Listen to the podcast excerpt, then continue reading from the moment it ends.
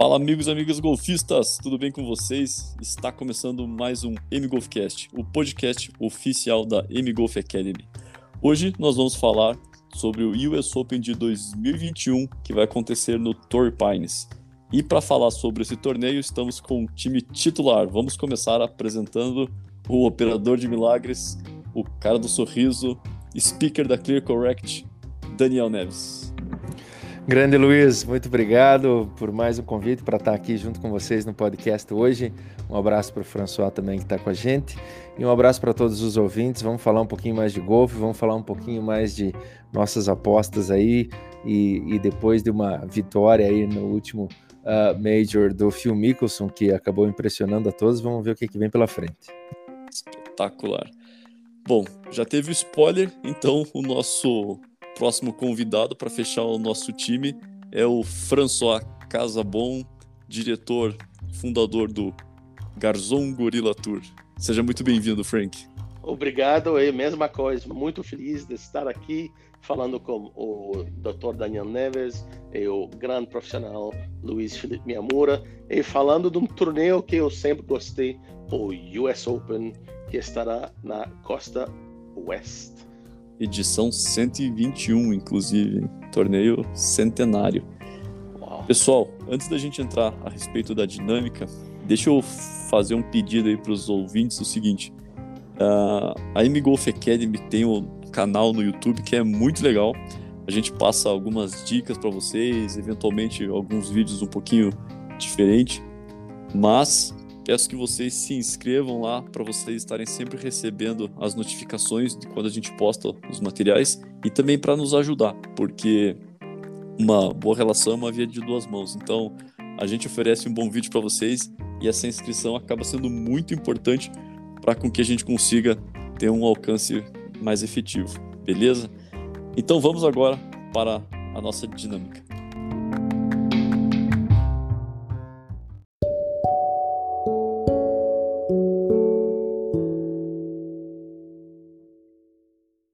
A dinâmica vai ser a seguinte: nós vamos falar a respeito de algumas características deste Major, vamos compartilhar algumas histórias de, do, dos nossos ouvintes, que aconteceu uma situação bem curiosa, uh, características do campo que vai ser jogado, que é o Torrey Pines. Vai rolar, claro, uma postinha rápida aqui entre nós, afinal de contas, alguém precisa pagar a janta. Falar também um pouquinho sobre a última etapa do Gorilla Tour no, no Dama e mais alguns outros assuntos aleatórios relacionados ao golfe. Certinho? Então é o seguinte, Frank, você que manja de Major, características deste Major. O US Open costuma ser um pouquinho diferente, né? O que, que eles fazem para ser diferente? Well, o, o, campo, normalmente a visão deles é quem vai ganhar o campeonato vai jogar par do campo. E o Torrey, Torrey Pines, na, lá em Califórnia, San Diego, uh, vai ser um campo aberto, mas com rough alto e com greens rápido, que sempre foi a característica do, do US Open.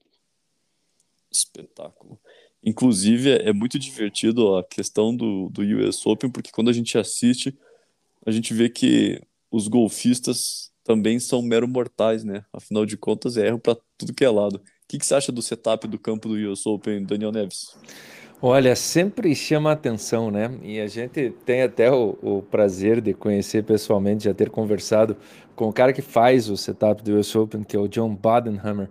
E ele, é, já nos seus 59 anos de idade, aí, há muito tempo já trabalhando pela Associação uh, Americana de Golfe, ele tem muito orgulho de, de poder fazer um grande trabalho a cada ano. E sempre chama atenção, e como o Frank falou, a ideia de que o jogador jogue par do campo, a gente já viu em anos anteriores aí algumas confusões até pelo setup uh, que acabaram fazendo nos greens e deixando o campo extremamente, extremamente difícil.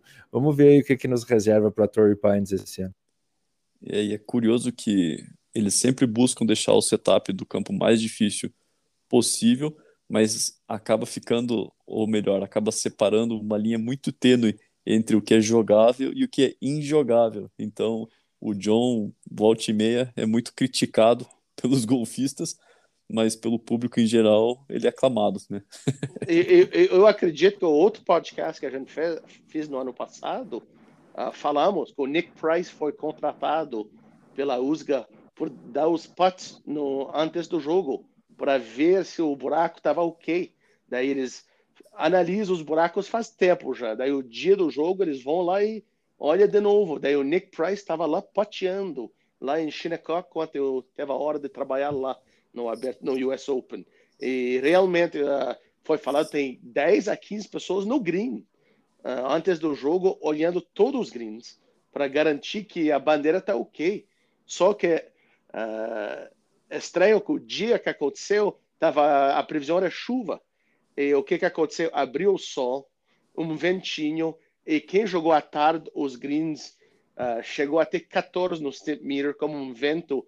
E foi o dia que o Phil Mickelson, que vai jogar no, no Torrey Pines, que é o clube dele, quando ele era jovem, é um clube público também, que é interessante mesmo, uh, que ele batia a bola dele enquanto ela estava rolando ainda. Não me lembro se vocês lembram disso ou não, mas foi muito polêmico.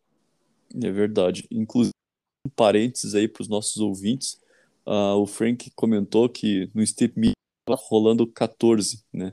Esse número 14, para quem não sabe, é uma reguinha que eles usam, onde a pessoa levanta e a bola começa a rolar dessa reguinha. A partir do ponto inicial da régua até o ponto que ela para de rolar, é colocado uma trena. Essa trena vai medir quantos pés essa bola rolou, e aí eles tiram uma média do green. Então, nesse caso, como estava 14, a bola estava rolando 14 pés dessa referência. Então, é um green considerado extremamente rápido. Enquanto que. Uma... No Brasil, no Brasil, a média dos clubes é 8, 7, 9. E um clube que tem a que tem os funcionários, as maquinárias um, um São Paulo Golf Club chega a 11, 12. Nas Olimpíadas, porque a grama, é, o, o campo olímpico, a grama está um pouco diferente, um pouco mais grosso, chegou a 11. Só para te dar uma referência de como está a cada clube diferente. Mas na média, nos clubes do Brasil, mais ou menos 8 a 9. Eu acho que o Daniel pode confirmar isso também. É bem isso aí. É difícil ter um clube no Brasil que role 9, mas em condições de torneio em alguns clubes, mas normalmente no dia a dia é muito mais próximo de 7,5, 8 mesmo. E o, o, John anunciou até que esse ano em Torrey Pines a ideia dele é deixar entre 12,9 e 13,4. Então a ideia é não ir, não ir perto dos 14 para não, não causar nenhum tipo de discórdia. e, inclusive, né, as pessoas às vezes questionam e falam, ah, mas o que faz um green ficar mais rápido? É só cortar bem, é só cortar mais baixo. Na verdade, não. Você tem que ter uma grama, embora não seja um greenkeeper, mas a gente tem um certo conhecimento superficial dessa, desse assunto, mas é o seguinte, a grama tem a espécie da grama que vai possibilitar com que ela dê um rolamento mais rápido. E além disso, tem toda a questão do tratamento dela. Então, por mais que você plante, às vezes, uma grama bermuda, por exemplo, que é uma grama mais comum encontrada nos greens do Brasil, ela acaba no decorrer do tempo ficando mais robusta e isso não possibilita com que dê um rolamento tão rápido e tão ágil como esse de 14, 13 pés que estava sendo comentado. Então, por isso que eventualmente é sugerido a troca total da grama dos greens para com que isso seja estabelecido. Inclusive, deixa eu puxar a sardinha aqui para o Clube Alphaville Graciosa, que está fazendo um, um belíssimo trabalho aí capitaneado pelo Dr. Geninho Tomé e pela doutora Regiane Koyama, que tiveram a coragem de trocar todos os greens do campo. Começou esse trabalho agora e com certeza vão ter ótimos frutos aí a serem recolhidos no futuro. Então, pessoal, fiquem com o sinal alerta e venham visitar o Alphaville Graciosa, porque o clube, além de estar lindo e maravilhoso, os greens que já eram muito bons vão ficar ainda melhores.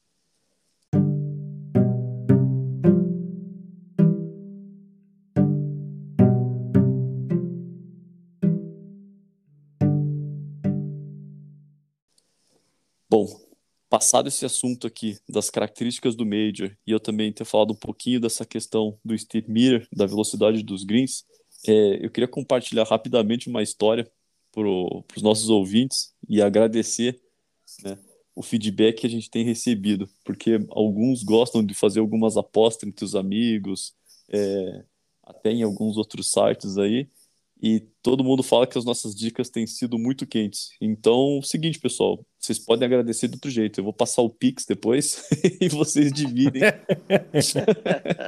esses ganhos aí conosco. Tem, tem uma porcentagemzinha, né? Exato. Mas eu tenho uma dica para vocês. Ah, o que Daniel Neves fala, aposta nele. O cara não perde nunca. É uma máquina. É impressionante. É impressionante. Inclusive, essas apostas causaram tantas discórdias que o professor Victor nem tem aparecido mais, né? Estranho. Não, não. É, o, o, o Givago, que participou no outro, ele também, não, tô fora. Até ele, ele conseguia escolher o número um do mundo, eu acho que o número dois, o Justin Thomas. E os dois não passaram o corte. Esse é o famoso dedo podre, né? É, daí o que, que ele falou hoje? Ah, tô fora, eu não entendo desse, desses apostos. Uh, eu gosto muito do Jerônimo, mas, mas eu não gosto de pagar, ele falou, né? O pessoal não aguenta a pressão, não é fácil. Não, mas Daniel, é você tá, você tá hot, viu? Meu Deus, falando sério. Eu não sei o que, que você faz. Eu não entendo. O cara é, ele é muito sorte, sortudo. Ah, é sorte, pura sorte. Bom, pessoal, vamos para o próximo tópico, então.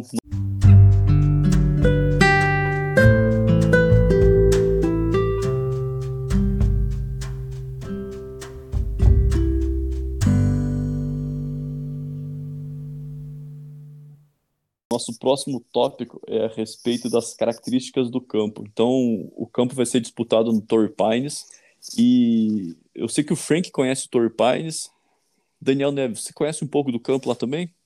Cara, nunca tive a oportunidade de entrar em Torre Pines. Eu passei perto lá já, mas nunca, nunca entrei. Uh, o Frank teve a felicidade de, de poder uh, visitar lá e estar lá, então ele pode contar um pouquinho mais para a gente sobre o campo.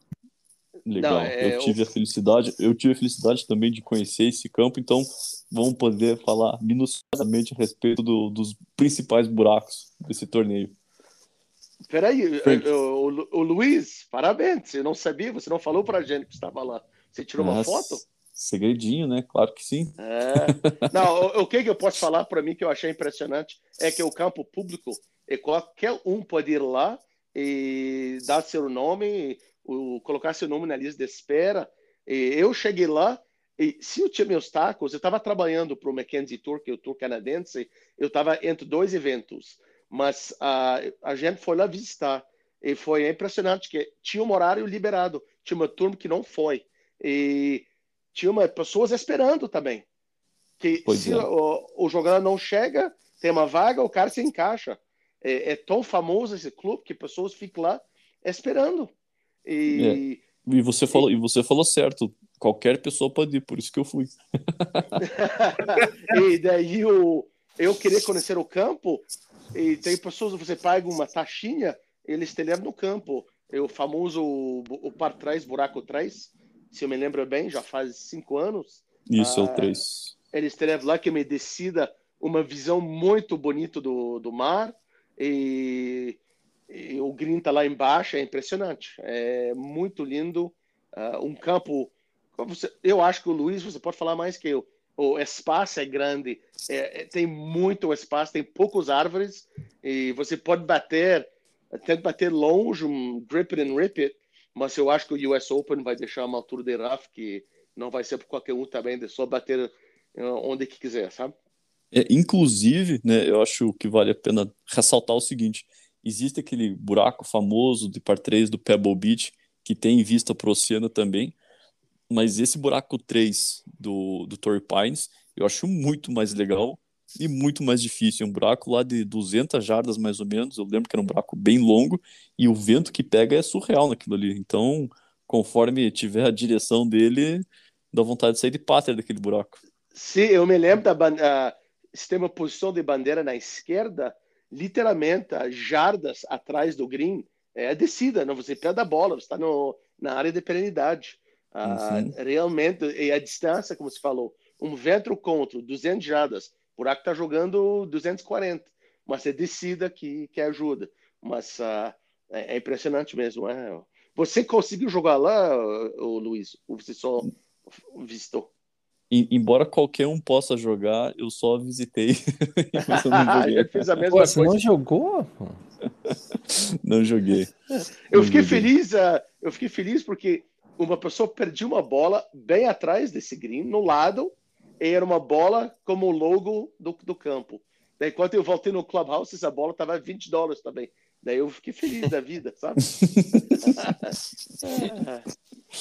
E, e, eu achei interessante que o campo ele começa com dois buracos de par 4, meio médio, e depois um bem curtinho, embora seja estreito, mas ele dá uma acariciada, ele fala, ó, oh, venha, tranquilo. Chegou no buraco 3, ele já te dá um soco na nuca e você nunca mais acorda, porque Sim. depois disso é só desespero, né? É só Sim. buraco longo, complicado, green com um monte de ondulação, vento, grama alta. Não, é, é, o espaço, para mim, o que, que me surpreendeu é uh, como que é grande, como que você consegue ver de longe um buraco, está no buraco 3 ou 4, você consegue ver o outro lado do campo, uh, além do, do, do, Oceano Pacífico também. É muito legal, um campo sensacional. É, é um campo que foi feito realmente para receber grandes torneios, né, bem como o Aberto dos Estados Unidos. Eu acho, e eu acho isso muito legal, esse acesso que eles oferecem ao público, porque você começa a ter referências, né, de como é que os, os, jogadores, os melhores jogadores do mundo, onde é que eles batem, onde é que você está batendo, ter esse tipo de comparação, eu acho que, que não tem preço, e inclusive, né, agora saindo um pouco do foco do US Open, mas é algo que, que eu acho que é muito valioso, é a relação do Garzon Gorilla Tour, onde vocês conseguem levar os melhores jogadores do país para os clubes e as pessoas começam a desenvolver uma história no clube, eles começam a ter esse benchmark e, e, e torna a, a, a, convivência muito mais prazerosa. Inclusive, teve uma, já, já tiveram duas etapas do, do teu torneio, mas a primeira que foi em Ponta Grossa, até hoje o associado fica falando, nossa, fulano bateu um drive lá no green, ciclano errou uma bola que, que nem minha avó errava. Então, coisas assim que, que deixa a coisa mais divertida para o próprio associado, que às vezes, embora ele perca lá um final de semana de jogo, mas ele ganha uma história para o resto da vida. Sim, além do falar do quem bate forte, o Matheus Park, no dia do treino, a gente tava lá, porque eu estava fazendo as bandeiras, o setup do campo, e encontrei o Matheus no set. E do dourado, de 355 jardas, ele colocou no green, no buraco 7. Uau. Ninguém acreditou, os sócios não, do, do azul eu já fiz, do vermelho eu já fiz. Não, não, tá do dourado, sabe? É, é histórias, como você falou, que, que os sócios vai ficar lá falando. Ou até o gerente Carlão, que ajudou a gente bastante, todo mundo conhece o Carlão, ele também é inacreditável, sabe? É, o que, que os bons jogadores conseguem fazer, sabe? É, essas histórias de comparação que são muito legais e realmente perduram anos e anos e anos. Isso é, isso é muito jóia. E, e fazer um US Open num campo público, um campo onde todo mundo tem acesso, na semana seguinte está o pessoal ali lembrando das tacadas do torneio que teve e, e, e fazendo as comparações. Isso é muito legal. Exatamente. E, voltando um e voltando um pouquinho aqui na relação das características do campo, Frank, é, tem algum buraco que te chamou mais atenção além do buraco 3? Não, eu, eu sempre vai lembrar, eu acho que a maioria das pessoas que está jogando golfe, está acompanhando golfe há uns anos, é, para mim é o, o jogo do Tiger Woods em 2008, acredito, é, contra o Rock, o Mediate, mas aonde que ele precisava embocar no buraco 18. Eu fui lá no green, eu fui analisar o que, que era o putt que ele precisava embocar para empatar. É surreal, é impressionante. Daí para mim foi o buraco 18 que eu lembro, o par 3, número 3. E fora disso, só, como eu sempre falo, como grande que é, como que era um, um campo, uh, como que fala, just, just big. Huh? Uhum. É, era, era tudo o que você imaginava. Uh, é do Major, é amplo, do Major. Vai, do, do, ter um torneio, um dos maiores torneios do mundo. É um campo que você irá imaginar. É muito legal. É, essa situação que o Frank comentou conosco do buraco 18 de 2008, quando o Tiger embocou o Pat, eu acho que vale a pena todo mundo acessar o YouTube e dá uma olhadinha, porque é, é, é surreal aquilo ali. Às vezes na TV você não consegue ter a dimensão daquilo, mas presencialmente é algo assustador, ainda mais para o que ele precisava embocar. E deixa eu fazer um comentário rápido ainda nessa questão do, das características do campo. Eu acho que o pessoal que vai assistir prestem muita atenção no buraco 3, que é o par 3, que já foi comentado. O buraco 6 é um buraco de par 4, longo, com dogleg para a direita. Eu acho que vai ser um dos buracos mais difíceis do torneio. Então, prestem atenção nesse score aí, porque vai ser alto. E tem uma surpresinha esse ano. Buraco 10 e o buraco 15, tá? São dois buracos de par 4. Eles mudaram o T. Então, colocaram ali pelo menos 30 jardas a mais nesses dois buracos. Então, o bicho vai pegar, vai ser, vai ser curioso. É impressionante as distâncias, né? O Masters chegando a 7.500. O último torneio, o PGA Championship, chegou a 7.800. Uhum. É, vai Ei, o Daniel e o Luiz, quanto vai parar? A gente vai chegar no 8 mil daqui a pouco? 8.500? é, acho que só vai, só vai parar quando os jogadores atingirem o limite deles mesmo, porque tá, tá, tá insano essa relação da distância. Sim, sim. E, e vai piorar, porque o jogador está, está tentando. Até o Rory, que estava uma fase ruim, enquanto o, o professor, o professor Victor escolheu ele, é, ele falou que ele perdeu o ritmo porque ele estava tentando uh, aumentar a velocidade do swing dele, tipo igual ao Bryson de Chambon. Uhum. É, mas é... veja, veja o que o Phil Mixon fez na idade dele no PGA Championship, né? Sim. Qual buraco que ele bateu? O, o, o Brooks deu uma bomba de 370 e uma coisa isso e o, o Phil passou ele de sete oijadas. Exatamente, imagine. Então é um, é um negócio espetacular. Uhum. E, e olha a memória, o, Phil deu com 50 anos, além de ter ganho o torneio, é, deu um dos drives mais longos da competição, né? Sim. Sim, exatamente. Então é, é, é realmente impressionante. Bom demais. E, o, e, falando do Phil, a gente precisa falar, é o campo dele.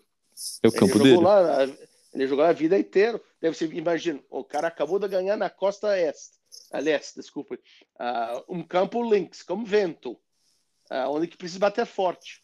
Agora está chegando no clube dele, onde o sonho dele a vida inteira era ganhar o US Open. Acabou de ganhar um, agora vai jogar no próximo. Uh, eu acho que ele está animado, viu? Descobrimos já quem vai ser o pique do Frank. Pois é. veja, eu vou te dar uma, uma dica aqui para vocês. Não escolhe o Phil ele quer tanto esse campeonato que ele não, não vai dar certo.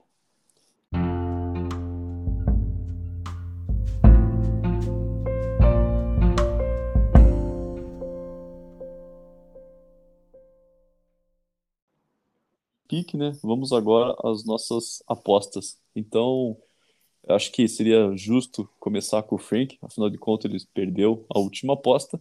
Vamos seguir aí comigo, Afinal de contas, eu não tive tantas vitórias quanto o Daniel Neves e ele faz a terceira pick. E aí depois o Daniel faz a quarta escolha, eu faço a quinta e o Frank faz a sexta. Pode ser? Boa. Fechado. Claro que pode ser. Eu vou a minha escolha vai mudar nada, não vai ganhar porque eu sou eu não sei, eu não consigo. Mas uh, eu me lembro, eu acho que o Brooks Kepka ganhou duas vezes seguidas, certo? Uhum. Uh, o Gary Woodland ganhou, e ano passado foi o Bryson DeChambeau. Uh, um campo longo, alto, o rough alto. Precisamos de uma pessoa que bate forte. Uh, Bryson ou Brooks Kepka? Vamos no Bryson DeChambeau para ganhar dois anos seguidos. Ô, oh, louco. Aí sim, hein? Sim, senhor. Frank vai de Bryson DeChambeau.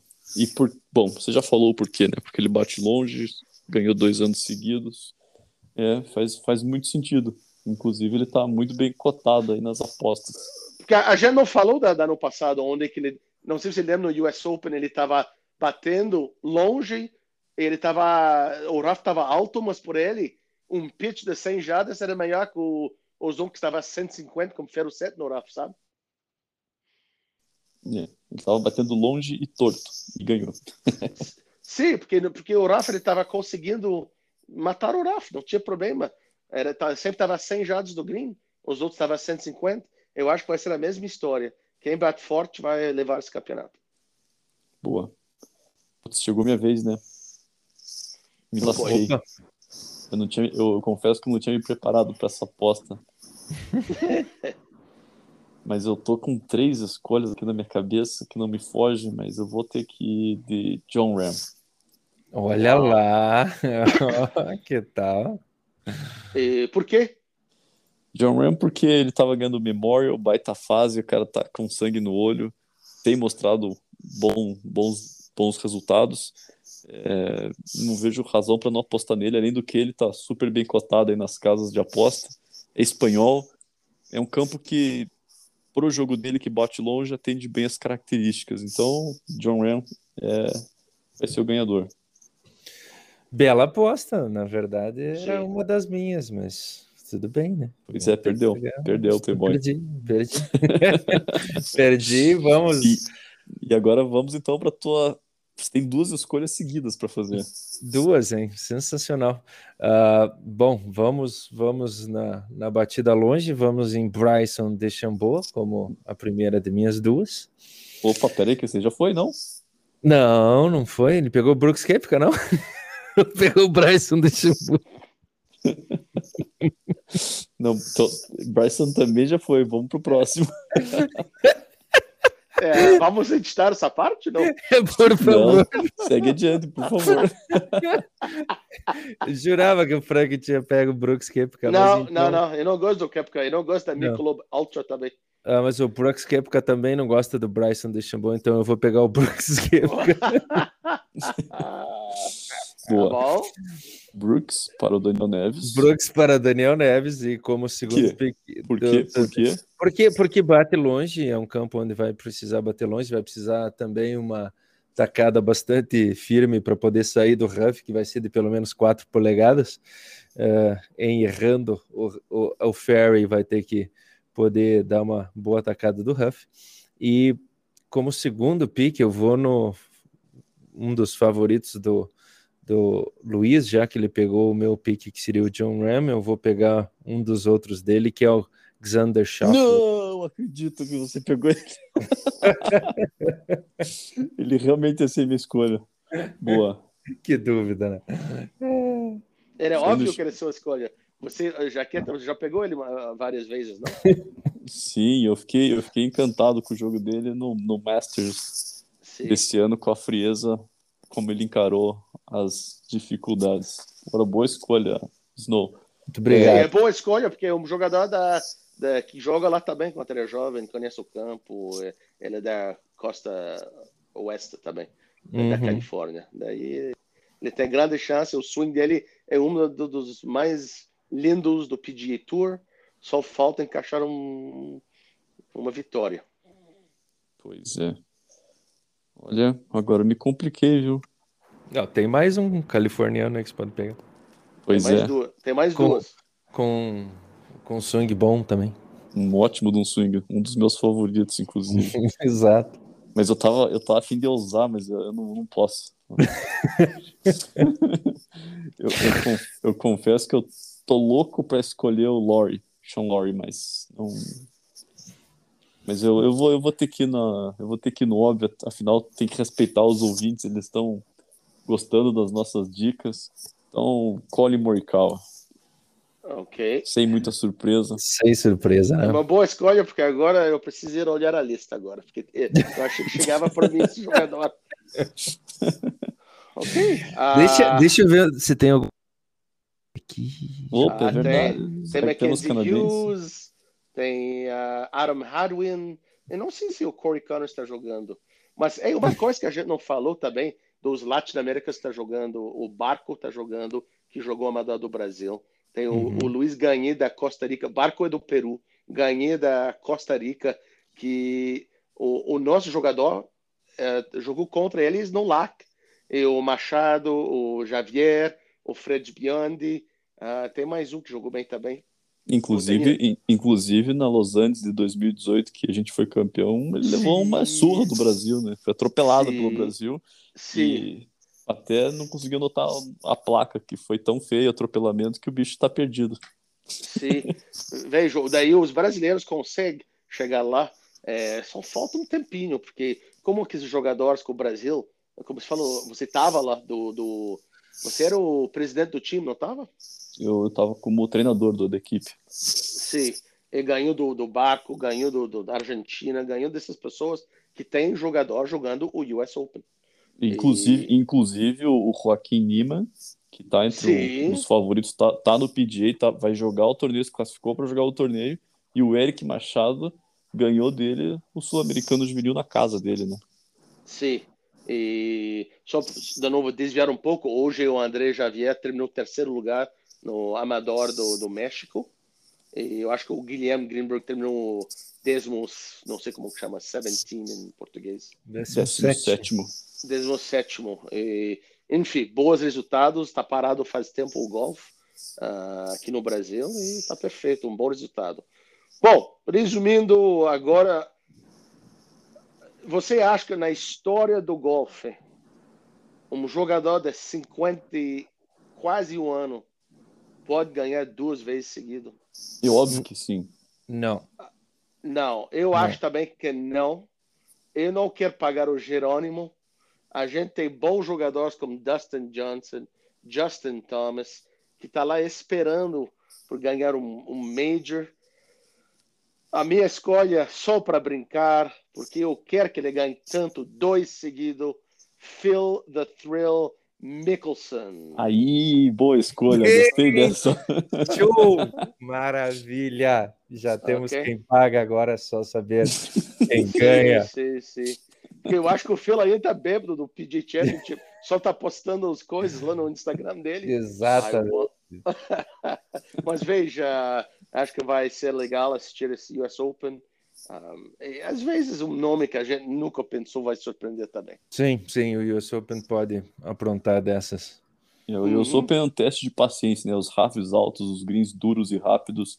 É, o pessoal começa a fazer um bogey, double, triple bogey, perde a cabeça, começa a querer avançar, ser um pouco mais agressivo e aí vai de uma vez por todas para o buraco. Então é um teste de paciência do início ao fim e um show para todos os telespectadores. Sim, eu, você nunca sabe o draw também. É, quem joga na parte da manhã não tem vento, à tarde vem o vento, ou ao contrário, vem um vento na parte da manhã e à tarde se acalma e o jogador pode jogar bem. O draw é muito importante quanto tem os campeonatos na, no lado do, dos oceanos. Uhum. E acho que mais um jogador que vale a pena a gente comentar a respeito da participação, ou pelo menos mais alguns que acho que vale a pena a gente comentar, é a relação do Hideki Matsuyama. Eu estou bastante curioso para ver como é que vai ser o, a performance dele. Um outro que tá que, que é um jogador que tem muita experiência e só que vai ser uma surpresa é o Justin Rose. E por, por fim, que todo mundo acho que está ansioso para ver a performance é o Zalatoris, né? Ah, meu, eu estava olhando a lista hoje, eu me lembro dos Zalatoris agora. Não, é, ele vai jogar bem, ele é muito consistente. Não tem como ele não jogar mal nesse torneio. Se bem que se inventar muito, acaba indo para a costa, né? ele, ele sai voando. Sim. Tem, tem um jogador também da Colômbia que está jogando muito bem esse ano. É o Sebastian Munhoz. No, é, ele está uma fase boa de golfe também, viu? Daí nada me surpreende se tem um, como eu falei, uma pessoa de, das Américas ou da Europa que, que ganha dos americanos. Uhum. É, pode ser interessante. E engraçado que ninguém apostou, ninguém apostou no, no Tony, né? No final. Tem uma pessoa que apostou no Tony final? E, eu, apostei, eu apostei no último Major e graças a ele empatei com o Daniel Neves na vitória, mas tudo bem. A gente não se falou disso. Eu achei de novo o Masters tava um público, mas não tinha o roar que a gente estava acostumado a usar nos anteriores. Faltou ainda um pouco de, de mágica para mim, um pouco de ambiente lá no, no campo. O que vocês acharam disso? No qual ah, no, no, no, Masters. no, Masters. Ah, no Masters. Ah, sim. Normalmente no buraco 3 a 15, tá tudo pessoas lá gritando, você ouve os barulhos.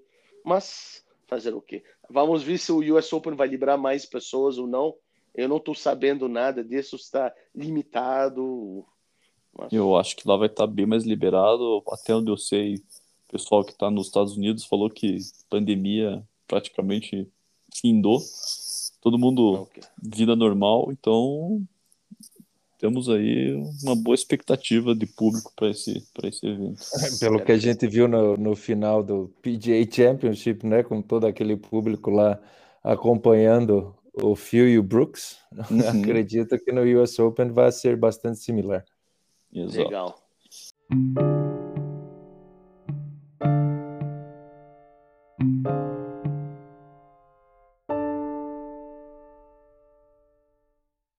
E bom, vamos para o nosso último tópico de hoje, então, que é a relação do Garzon Gorilla Tour Etapa Dama que aconteceu nessa última semana. E tivemos a incrível vitória do Homero Toledo, sobrinho, baita jogador, inclusive, jogador aqui do Clube Família Graciosa, que veio comendo pela beiradinha, né? Melhorando dia a dia. Mas conta pra gente aí, Frank, você que estava lá, o que, que você achou do evento? que, que, que você gostou? O, Os highlights. Gosto... Não, highlights foi, obviamente, a vitória do Homero, que ele não estava no pelotão, uh, ele estava na, na, turma anterior. Uh, e tinha também uma decisão onde ele precisava declarar injogável.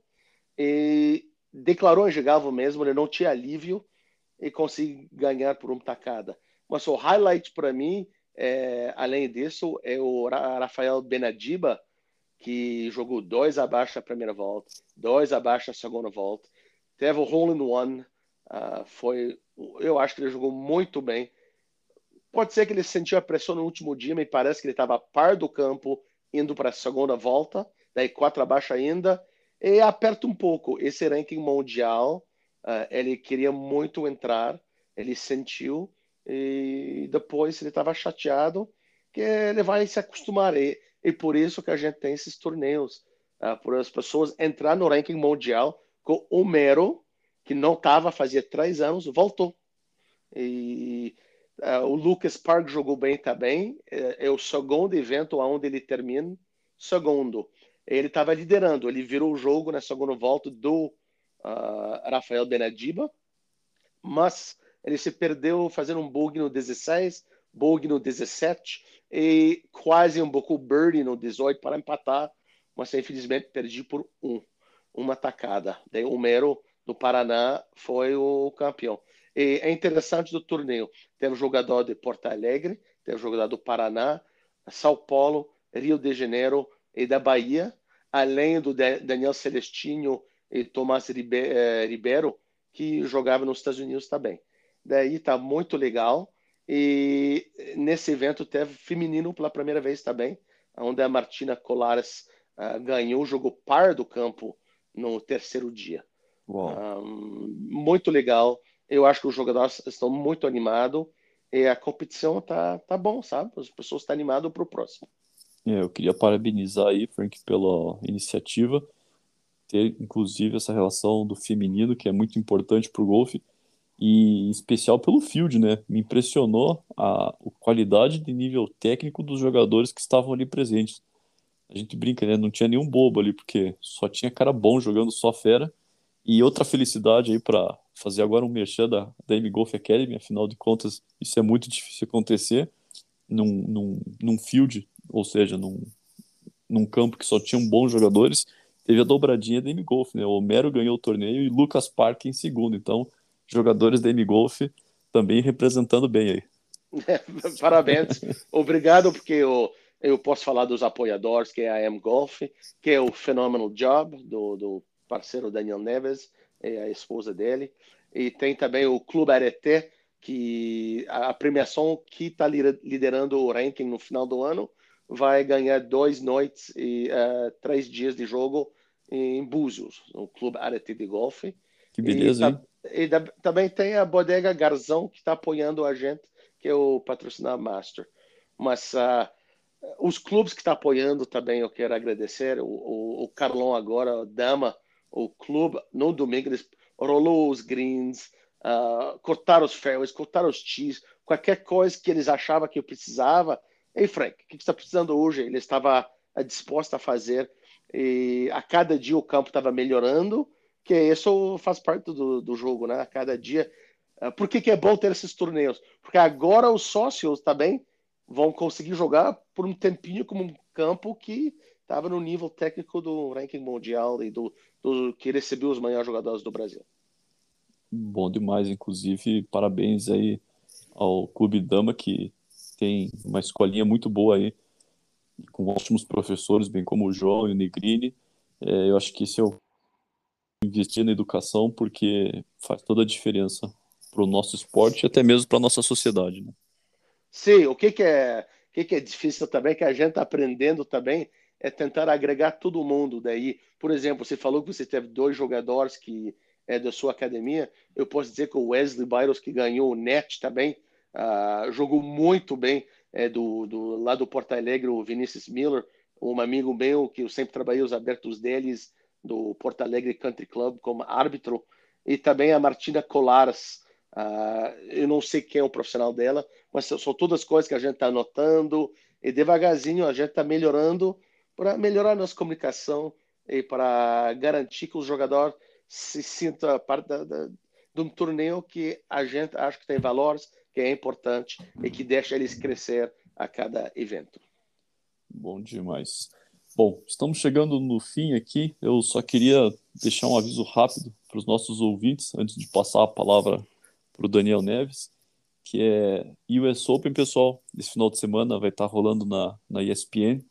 Tem o site, inclusive, que é usopen.com. Eu acho que vale a pena vocês darem uma olhada nesse site. Tem o aplicativo também, mas o site é, é tão bom quanto. Onde tem a relação da história, da experiência do evento e até mesmo a questão do campo de uma forma bem detalhada. Eu acho que vale a pena vocês darem uma olhada. Reforço também, vejam no YouTube o Pater do Tiger Woods em 2008. E acho que é só diversão, pessoal aproveitem esse torneio demais, campo extremamente difícil e, e é, é realmente um show que vocês vão, vão estar presenciando. Daniel Neves, palavras finais para os nossos ouvintes. Opa, de novo, muito obrigado aí pela, pelo convite. É sempre, sempre um prazer poder conversar com vocês e conversar com os nossos ouvintes e reforçar aí o parabéns ao François e ao Givago pelo Garzon Gorilla Tour que está realmente cada vez mais ganhando corpo e cada vez mais integrando uh, clubes, jogadores, família, imprensa e ajuda a crescer o golfe de maneira geral. Então, a Phenomenal Job tem orgulho aí de poder ajudar e fazer parte aí dessa história. E estamos juntos, vamos assistir um US Open aí, eu acho que vai ser um torneio muito interessante. Maravilha. Frank, muito obrigado pela participação, muito obrigado, Daniel aos nossos ouvintes. Estamos juntos com vocês e lembrem de seguir nosso perfil no Instagram, M Golf Academy. Valeu, tchau, obrigado.